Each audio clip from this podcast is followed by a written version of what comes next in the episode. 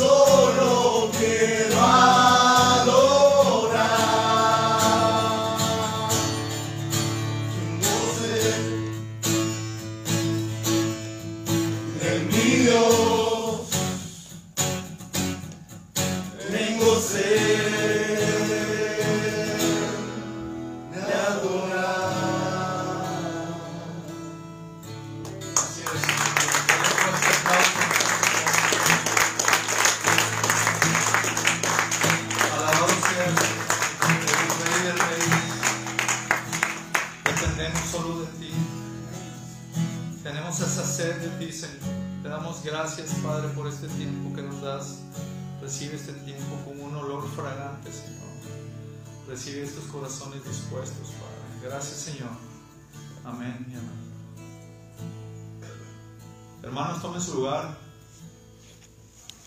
Ahí en casa vamos a, a tomar este tiempo, una palabra que Dios nos ha dado y, y bueno, pues le compartí ahorita a, mi hermano Neri, que estaba aquí a un lado mío, este, este periódico que, que bueno, la, la, fuente, la, verdad que no la conozco, el periódico me lo regalaron, pero lo primero que vi en el periódico fue eh, maltrato a la alza. Y, menciona aquí porcentajes de denuncias de delitos sexuales y, violaciones aquí en Monterrey. Y eh, también delitos de, de, delitos sexuales a menores de edad. y bueno, da una serie de porcentajes que, pues no, no, voy a dar esta estadística que, que no es el caso, pero sí son números pues no muy gratos. Y, y mientras yo le mostraba a mi hermano esto, pues, porque el mensaje que hoy Dios tiene para nosotros, ya lo tenía para cuando llegó este periódico y decía yo, Señor, pues tú, tienes algo, tú, tienes una enseñanza importante para nosotros al día de hoy. Y hoy nos muestras como que el lado malo de la película de por qué tenemos que, que hacer lo, lo, que tiene tu palabra para el día de hoy. Y veía la cara de mi hermano y además hacía su cara así como cuando pruebas un limón, así de, desagrado, porque los números no están nada alentadores. Entre semana en Facebook, bueno, yo de manera personal a Facebook entro eh, no con una frecuencia, este, pero de pronto entro y, vi esto, vi de alguien que pone pues en contra de un partido político por el tema de lo que ellos están sugiriendo eh, en campaña como para que voten por ellos. Y, díganme, o sea, en casa, este, y aquí hermanos, es una tarjeta de presentación para que votes por, por estas personas y dice que, dice, en tal partido trabajamos por aborto seguro y gratuito. Yo, yo, no, o sea, yo no me imagino esa... ahorita vemos que esto está así tan libre y tan descarado, tan, tan fuera de sí. Pero yo, yo me, me, me voy a mi infancia cuando, cuando iba a la iglesia ya, no sé, cuando estaba en tercera primaria, por, por aquellas edades. Y hablar de, de, temas así era, era nulo, era nulo. Este, hablar de un divorcio era nulo, o sea, no, no, no podía, o sea, ni siquiera mencionarlo, ¿no? Y el que se había divorciado en la ciudad, no, pues olvídate, o sea, era este, pueblo chico, infierno grande, decía el... Entonces, pero, se imaginan ahorita, esto repartiéndose, dice otro, adopción a niños a parejas del mismo sexo. E, y en esa misma, o sea, voten por mí y yo les prometo esto, ¿verdad? Derecho a la muerte, eutanasia, a favor del matrimonio entre personas del mismo sexo. Vota por estos candidatos. Y dije, ¿qué, qué está pasando, verdad? Y bueno, no es como, como sorpresa porque ya lo, ya, ya lo estamos viendo, ¿verdad? Ya es común, pero el perder la capacidad de asombro en este tipo de cosas, el que nosotros nos hagamos como de la vista gorda, nosotros teniendo la verdad, nosotros teniendo el conocimiento, nos, nos involucra, aunque no queramos. Porque conociendo la verdad y viendo esto, no nos podemos quedar callados. Y, ¿Y a qué nos lleva todo esto? Que nosotros tenemos que luchar primero por lo primero, por nuestra familia. Amén. Amén. Porque todo empieza por la familia. Además, déjame quitar esto porque hasta siento que me estorba. Periódico. Y gracias, hermano. Y vamos a ir ahí a4, versículo 3 al 14. Y, y bueno, nos vamos, Leo, para irnos un poquito rápido. Así que puse a la gente por familias. ¿Por qué? Por familia. Por familias. O sea, Nehemías en el, en el, bueno, en el, en el contexto de todo esto, él, él sabe que el- las murallas están derribadas, eh, se entristece, él aún teniendo una posición importante en su trabajo, deja todo a un lado para ir a construir nuevamente las murallas. Entonces, estando ahí, dice, así que puse a la gente por familias, con sus espadas, arcos y lanzas detrás de las murallas, en los lugares más vulnerables y desguarnecidos. Luego de examinar la situación, me levanté y dije a los nobles y gobernantes y al resto del pueblo, no les tengo miedo. Así que cuando ustedes, cuando nosotros veamos este tipo de información que atenta a la integridad de la familia, no nos, no nos atemoricemos. Nehemías, ¿qué, perdón? Nehemías 4, del 13 al 14. Así que no, no nos atemoricemos, sino más bien tomemos nuestra posición que tenemos en Cristo, la batalla que ya tenemos ganada. ¿sí? No les tengan miedo. Acuérdense del Señor que es grande y temible y peleen por sus hermanos, por sus hijos e hijas y por sus esposas y sus hogares. Amén. Amén. ¿Verdad? Tal manera que Nehemías, estando, estando en una posición importante, deja eso por venir a construir las murallas, por y, espiritualmente estamos hablando de las murallas de la familia. ¿Verdad? Es interesante saber que, que hoy estamos viviendo esos tiempos de Nehemías, ¿verdad? Donde eh, el gobierno está en contra de la familia con, esto, con estos atentados. De, abortos y de divorcios y todo esto. Ves en las calles, a- ahorita nos decía nuestro hermano Neri, que ven en las calles, yo, yo comúnmente veo este, eh, divorcios por tanto, son una cantidad mínima. Y no, y no- no es que esté haciendo promoción a eso, pero, pero es lo que está ahí, en- y están los carteles, y está el, el papelito para que lo jales y hables, ¿verdad? Está al- el, el acceso es tan, tan sencillo. Y, y bueno, estamos viviendo esos tiempos de Nehemías, ¿verdad? Tiempos donde, donde las murallas están derribadas, donde hoy la moral ya no hay moral, donde sucede que pueden, pueden contraer matrimonio del mismo sexo. Todo lo que es en contra de lo que Dios ha, ha hecho. Y entonces, bueno, con esto eh, quiero mencionarle tres puntos donde nosotros podemos luchar para reconstruir estos muros en las familias. Estos Yes. muros, estos muros que, que a los cuales Nehemías fue llamado a, a reconstruir. ¿Verdad? Ah, uno de ellos es eh, cómo nosotros podemos proteger a nuestra familia. Uno de ellos es cuando nosotros enseñamos la palabra de Dios a nuestros hijos. Cuando la palabra de Dios está en nuestra casa. Y dice ahí en Proverbios 22.6, instruye al niño en su camino y aun cuando fuere viejo no se apartará de él. Amén. Amén. Yo no sé cuántos de aquí, cuántos quedadones de aquí o ahí en casa, cuántos son eh, esa promesa que, que viene en, esta, en este versículo. Instruye al niño en su camino y cuando fuere viejo no se apartará de ella. Yo te puedo decir que yo, yo soy uno de esta promesa, porque estando niño me instruido con, con la palabra de Dios. Eh, en la iglesia yo aprendí mucha palabra y aun cuando el enemigo y, bueno, permití estar, estar fuera del camino, esta promesa me alcanzó. Entre las oraciones y, y todo lo que fui enseñado, porque la semilla que ha sido sembrada no, no vuelve vacía. Y, y cayó en buena tierra y es por eso que hoy damos gracias a Dios porque su misericordia nos ha alcanzado y esta promesa es también para tus hijos.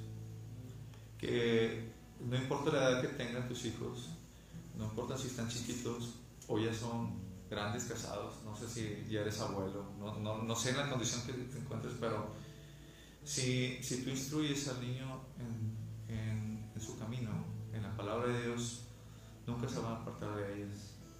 Entonces, no podemos dejar, no podemos dejar que el internet, la televisión, que el gobierno, las escuelas instruyan al niño en este camino de la vida. No podemos dejarlo, no, no podemos darle chance al enemigo, no podemos darle chance al diablo a esto. ¿Por qué? Porque hay la posibilidad de perder. Y nosotros tenemos que cuidar a nuestra, a nuestra familia. Y así como Nehemías ponía a, a, las familias detrás de las murallas con arcos, con, con espada, es así esa manera como nosotros vamos a estar protegiendo a nuestra familia, instruyéndolos con la palabra de Dios. Recuerden que nosotros, como padres, nos es entregado a nuestros hijos como un tesoro. Y nosotros vamos a dar cuenta de ellos. Tanto padre y madre, y, pero nosotros como varón de toda la familia, como cabeza de hogar. Amén. Amén. Los dos serios así como que, no sé si quisiera ser mejor Gedeona para, para no tener tanta responsabilidad. ¿no? Es, un, es un honor es un honor ser eh, el cabeza de hogar de, de, familia, poder estar en, en, comunión con Dios y poder dar cuentas de nuestra familia. Pero hay que esforzarnos. Amén. ¿verdad? Amén. No, es, no es sencillo. En Deuteronomios 6, de 6 a 7 dice, y estas palabras que yo te mando hoy estarán sobre tu corazón y las repetirás a tus hijos y hablarás de ellas estando en casa y andando en el camino y al acostarte y cuando te levantes y cuando vayas a la escuela y cuando vayas eh, de camino al trabajo y cuando vayas a ver a tus abuelitos. Cuando, en todo tiempo.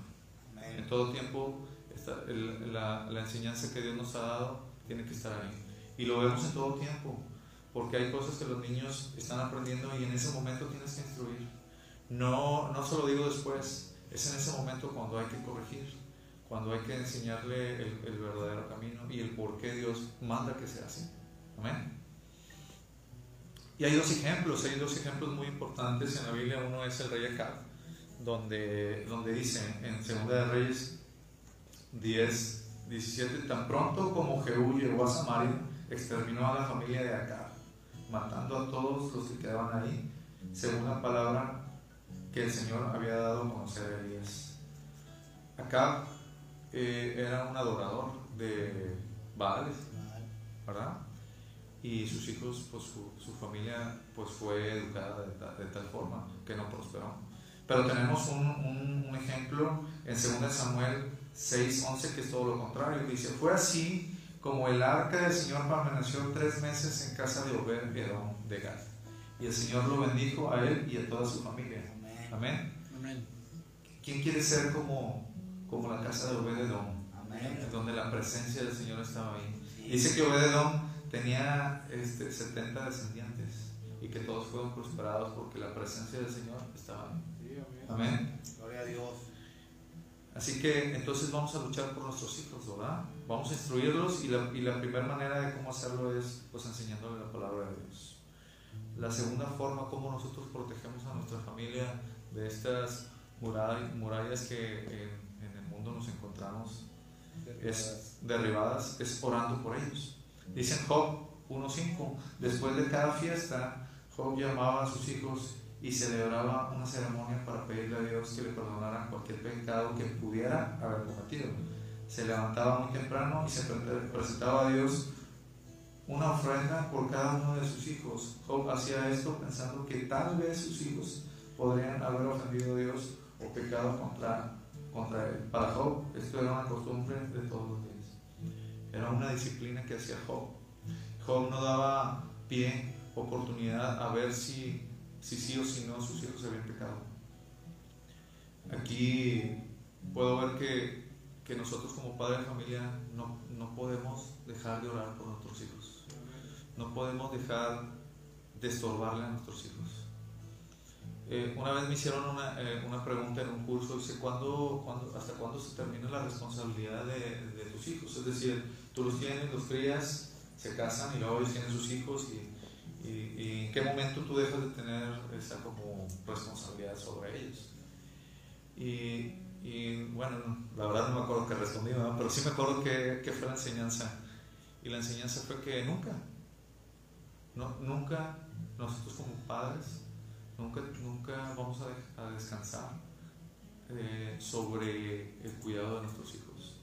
Y de tal manera que nosotros siempre tenemos que estarles estorbando que no hagan el mal, que por el contrario aprendan lo, lo bueno, para que ellos también puedan repetirlo sobre sus generaciones. Y que en lugar de ser una maldición que llega a la primera hasta la cuarta generación, pues sea una bendición que, que dure en todas tus generaciones. Amén. Y el tercer punto dice, protege a tu familia cuando te congregas con ellos. Y aquí en Génesis 7, del 11 al 16, dice, Noé, cuando Noé tenía 600 años, precisamente el día 17 del mes segundo, se reventaron las fuentes del mar profundo y se, se abrieron las puertas del cielo.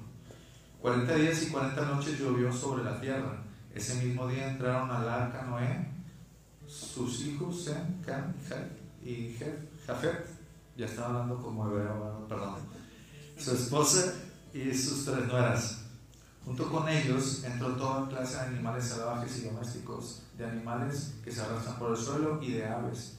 Así entraron el arca con Noé, parejas de todos seres vivientes. Entraban un macho y una hembra y de cada especie, tal como Dios se lo había mandado a Noé. Luego el Señor cerró la puerta del arca. Aquí nos enseña que Dios tiene control de todo, de todo tu entorno Noé tiene la, la, la, visión a través de Dios de cómo hacer el arca. Y Dios se encargó de, de, de, que todo, todo ser viviente entrara al arca. Pero aquí lo importante es que Noé eh, logra eh, hablar a su familia y convencerla de entrar al arca. ¿Verdad? Porque Dios le habló a Noé, no, la, no le habló a la familia. Y Noé se queda al último. Y hasta que entran todos, es que no entra y Dios cierra la puerta. Y, y, es de tal forma que nosotros, es, es, como nosotros tenemos que asegurarnos que nuestra familia eh, esté en comunión con Dios. Tenemos que asegurarnos, antes de que se cierre esa puerta, antes de que decir, decir yo, yo voy y oro y, y, me, postro allá y no sé qué está haciendo mi familia allá, no sé si mis hijos están jugando allá en la calle o están en el aparato o, o mi esposa no sé qué estará haciendo la cocina y yo solo allá, es que todos como familia tenemos que estar dentro del arca. Y, y, hoy en los tiempos, yo, yo, decía, en los tiempos, en estos tiempos, ¿qué, qué será el arca? ¿Qué, qué, qué espiritualmente, ¿cómo, ¿cómo, lo puedo traducir en, en, en nuestro 2021? Y, y uno de ellos es la iglesia la iglesia donde vamos a tener esa, esa comunión con Dios, ese cuidado, esa protección, esa relación con Dios. Y no, y no digo que en casa no la tengamos, pero los que, los que asistimos a la iglesia podemos decir que no es lo mismo. No, no es lo mismo venir aquí, hincarte, escuchar la música en vivo, estar escuchando al predicador y, estar eh, aquí y tener a tu familia aquí, que estar en casa donde, donde podemos tener distracción. Y en esta pandemia todos lo vivimos, ¿sí?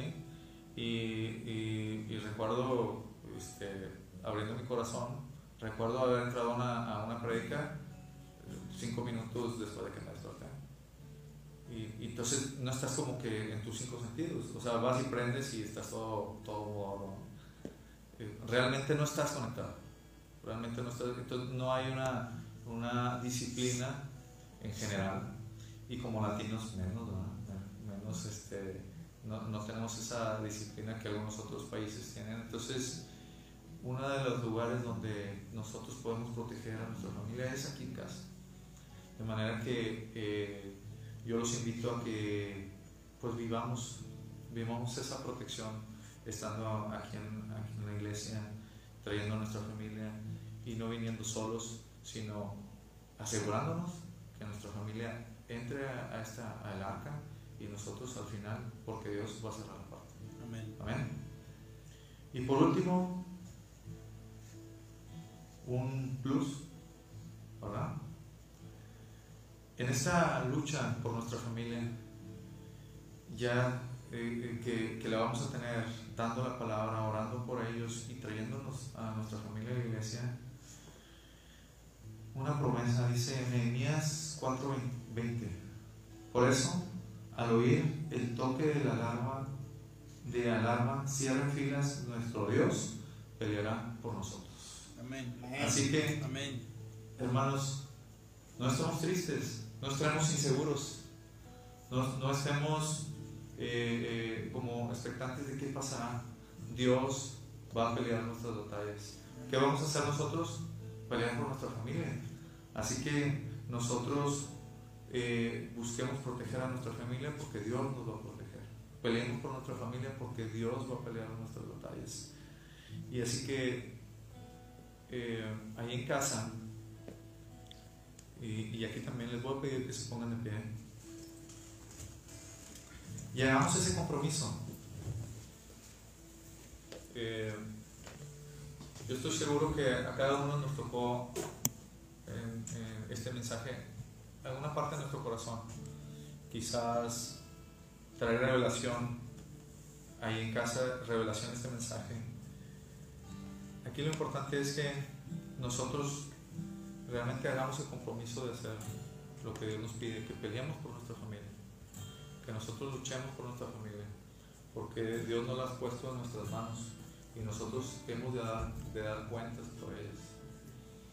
Cuán hermoso es tener un hijo, tener ese tesoro, tener la dicha tener un hijo, pero qué difícil es perderlo. Y he visto, he visto gente que pierde a sus hijos, he visto gente que pierde a su familia y no es nada grande. Pero nosotros, estando aquí, estamos en el lugar correcto, donde nosotros podemos estar seguros que Dios nos va a proteger a nuestra familia si nosotros nos disponemos a hacerlo.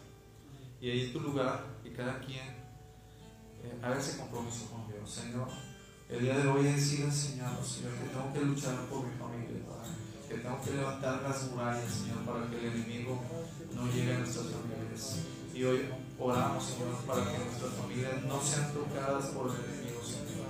Permítenos, Padre, poder enseñarle a nuestros hijos, Padre, tu palabra, para que cuando ellos sean grandes no se aparten de ti, Señor, que sean enseñados por ti, Señor, en el nombre de Jesús, que este mundo no los enseñe, que este gobierno no les enseñe una, una falsa doctrina, este gobierno no les enseñe eh, lo que se vive en este mundo, sino que tu palabra, Padre, nos enseñe, Señor, que el internet y que la televisión no sean quien enseñe a nuestros hijos, sino tu palabra, Padre. Y te pido que nos des a nosotros como padres esa revelación, ese entendimiento, Señor, para poder tener la capacidad y transmitir ese mensaje, esa revelación de tu palabra a nuestros hijos. Padre, en el nombre de Jesús, hoy nos levantamos en casa y en línea y aquí como Gedeones para orar por nuestra familia, para orar por nuestros hijos, Padre. En el nombre de Jesús, el enemigo no tiene parte ni suerte en nuestra vida, Señor, en nuestro matrimonio, con nuestra esposa y con nuestros hijos, Padre.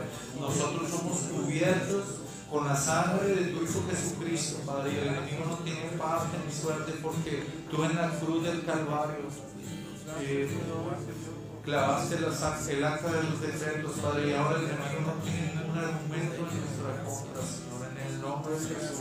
Estaremos orando, Señor, por nuestra familia, por nuestros padres, por nuestros hermanos, Padre, por nuestros vecinos, Padre, en el nombre de Jesús, Padre, que nosotros podamos ser de impacto, Señor. En el nombre de Jesús, Señor, te damos gracias, Padre, porque tú eres bueno en todo tiempo. Amén. amén.